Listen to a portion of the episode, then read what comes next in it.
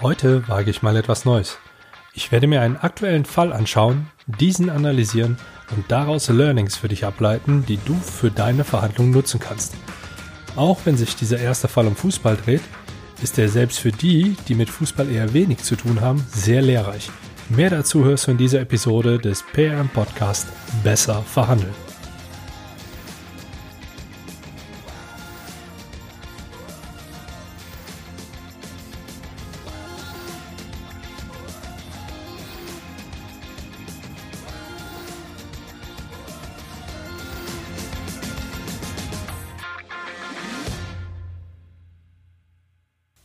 Hi und willkommen im Jahr 2019.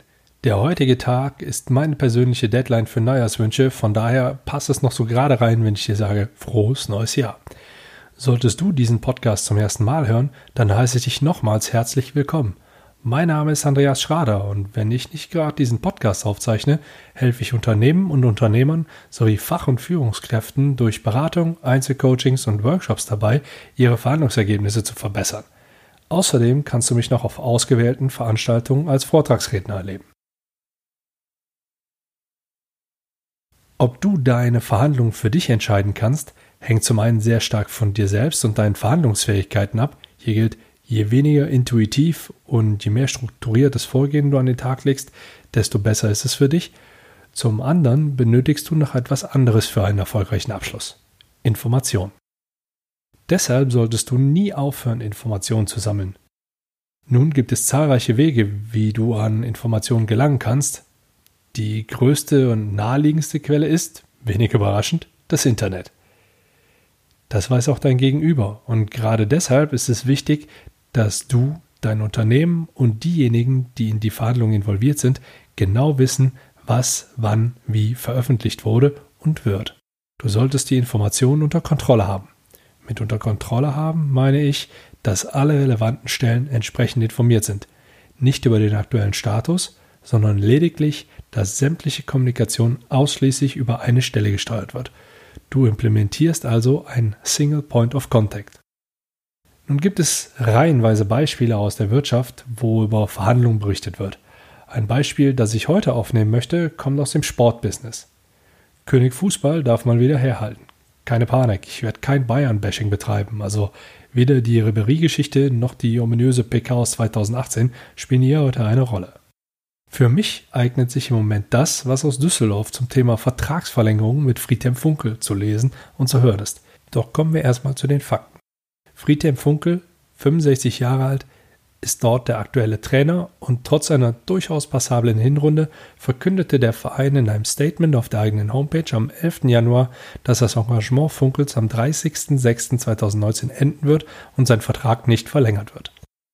Das schauen wir uns jetzt mal etwas genauer an. Die Fortuna begründet diesen Schritt damit, dass Funkel es ablehnte, zu einem späteren Zeitpunkt, genauer gesagt dann, wenn absehbar ist, in welche Richtung sich die Spiele der Rückrunde entwickeln, die Verhandlungen aufzunehmen. Robert Schäfer, Vorstandsvorsitzender bei der Fortuna, erklärte der Presse, dass Friedhelm Funkel diesen Standpunkt zwar akzeptiere, jedoch auf eine schnelle Lösung in der Winterpause bestehen würde. Deshalb habe man keinen gemeinsamen Kompromiss finden können. Die weiteren Sätze sind typische Fußballphrasen, die für uns und die Verhandlungen erstmal keine Rolle spielen. Neben Robert Schäfer, den ich als Negotiator, also denjenigen, der die Verhandlungen mit Friedhelm Funkel aktiv führt, identifiziert habe, wird auch noch Lutz Pfannenstiel, der Sportvorstand der Fortuna, in diesem Zusammenhang zitiert. Wir schätzen die hervorragende Arbeit von Friedhelm Funkel und haben großes Vertrauen in ihn. Er ist ein absoluter Profi, der bis zum letzten Tag seine gesamte Kraft für die Fortuna einsetzen wird. Pfannenstiel taucht in der gesamten Berichterstattung nur selten im Vordergrund auf, woraus ich schließe, dass er die Rolle des Commanders, also die des passiven Verhandlungsführers, innehat. Funkels Reaktion am gleichen Tag war emotional und enthielt unter anderem den Satz, dass er die Dinge natürlich ganz anders sehe als sein Arbeitgeber. Zudem sprach er davon, dass ihm nicht mehr vertraut werden würde, da man sonst eine solche Entscheidung nicht fällen könne. Am 12.01. meldeten verschiedene Medien, dass die Vertragsverhandlungen wieder aufgenommen worden seien. Man habe sich abends nochmal zusammengesetzt, um in Ruhe über alles zu reden. Dabei ist uns bewusst geworden, dass zwei Dickköpfe zu sehr auf ihren Positionen beharrt haben. Das war ein Fehler. Im Interesse von Fortuna Düsseldorf werden wir gemeinsam diesen Fehler korrigieren, wird Schäfer zitiert. Ich bin nicht nachtragend. Jetzt habe ich eine gute Verhandlungsposition, aber das werde ich nicht ausnutzen, lautet Funkels Reaktion. Am 13.01. wird Herr Schäfer mit Friedhelm Funkel bekommt in dieser Woche einen neuen Vertrag. Das bekommen wir hin. Vor dem Augsburg-Spiel wird alles erledigt sein, zitiert. Funkel wiederum bleibt bei seinen Aussagen neutral und bestätigt lediglich, dass am Dienstag die Gespräche wieder aufgenommen werden. Ob es zu einem neuen Vertrag kommt, ließ er erstmal offen.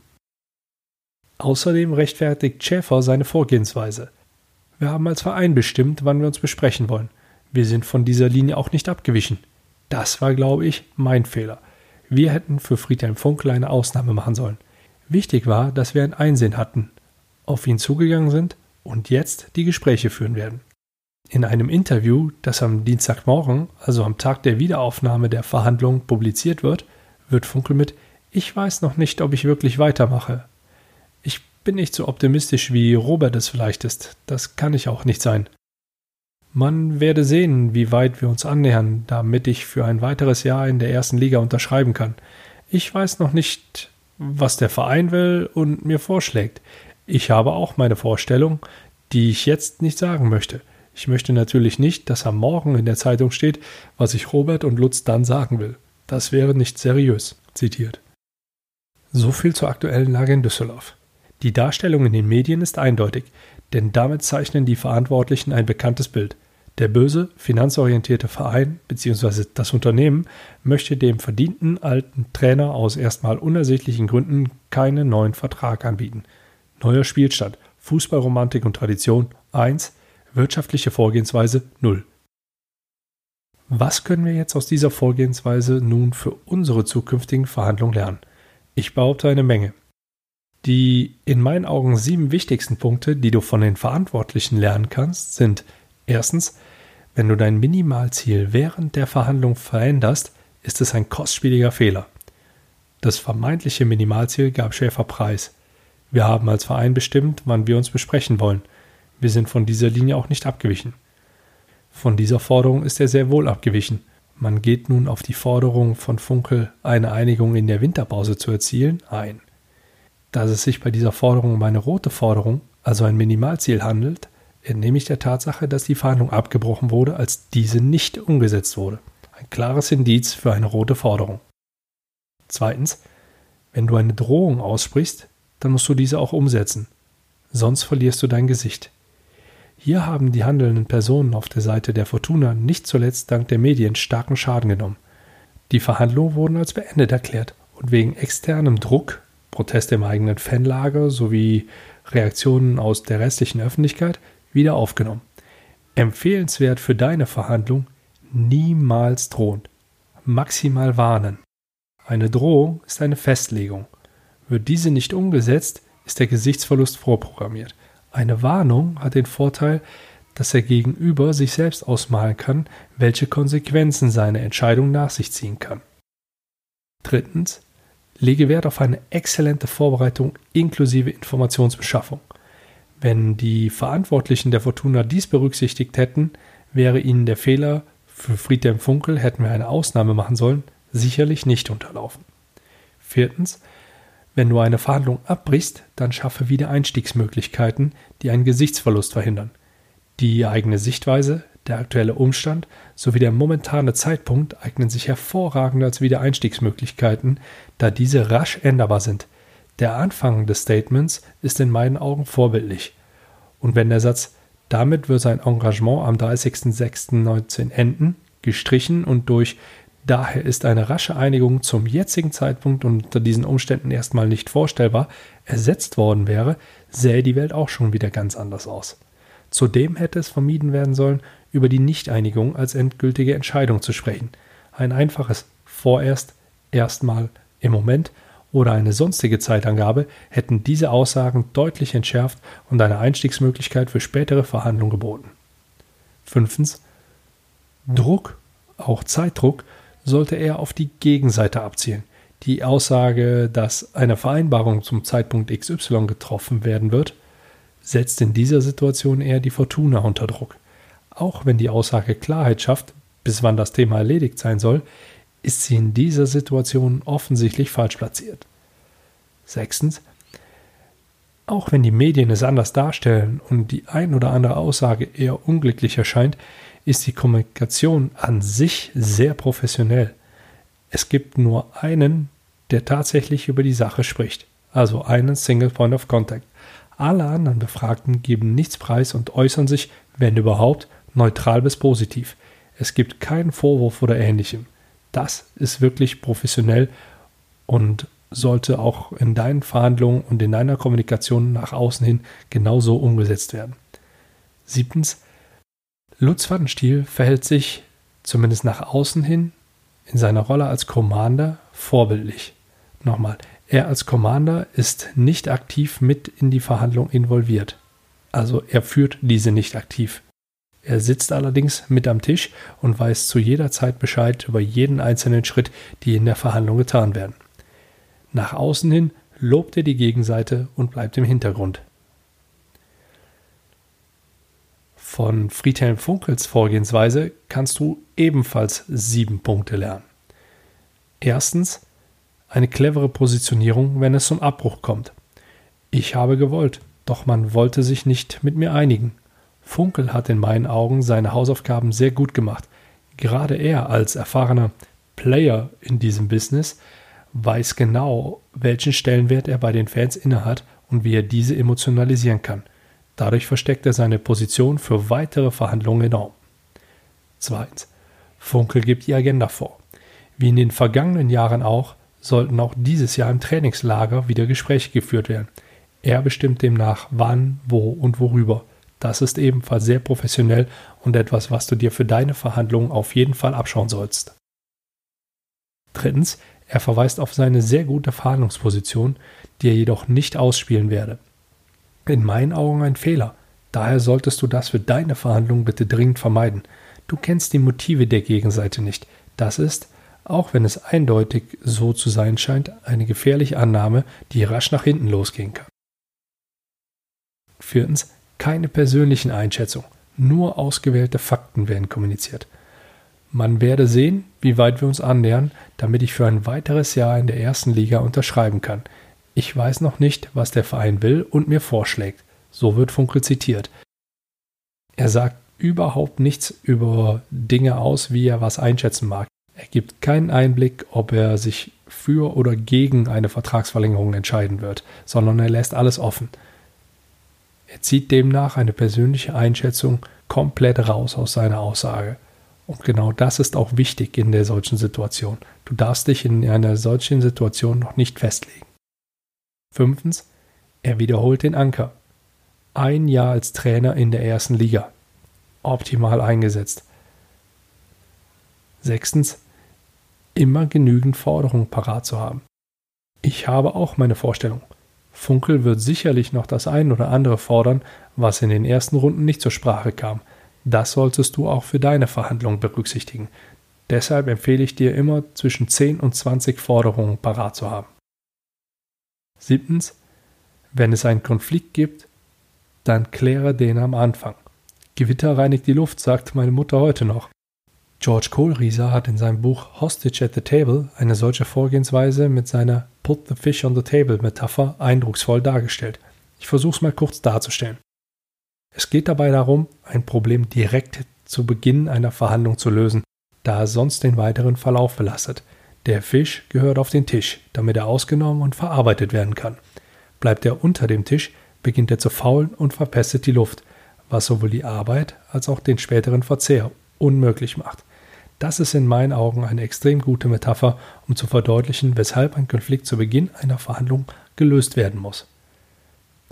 Bis hierhin sind es somit schon 14 Learnings, die du aus diesem Fall für dich ziehen kannst. Nicht schlecht, oder?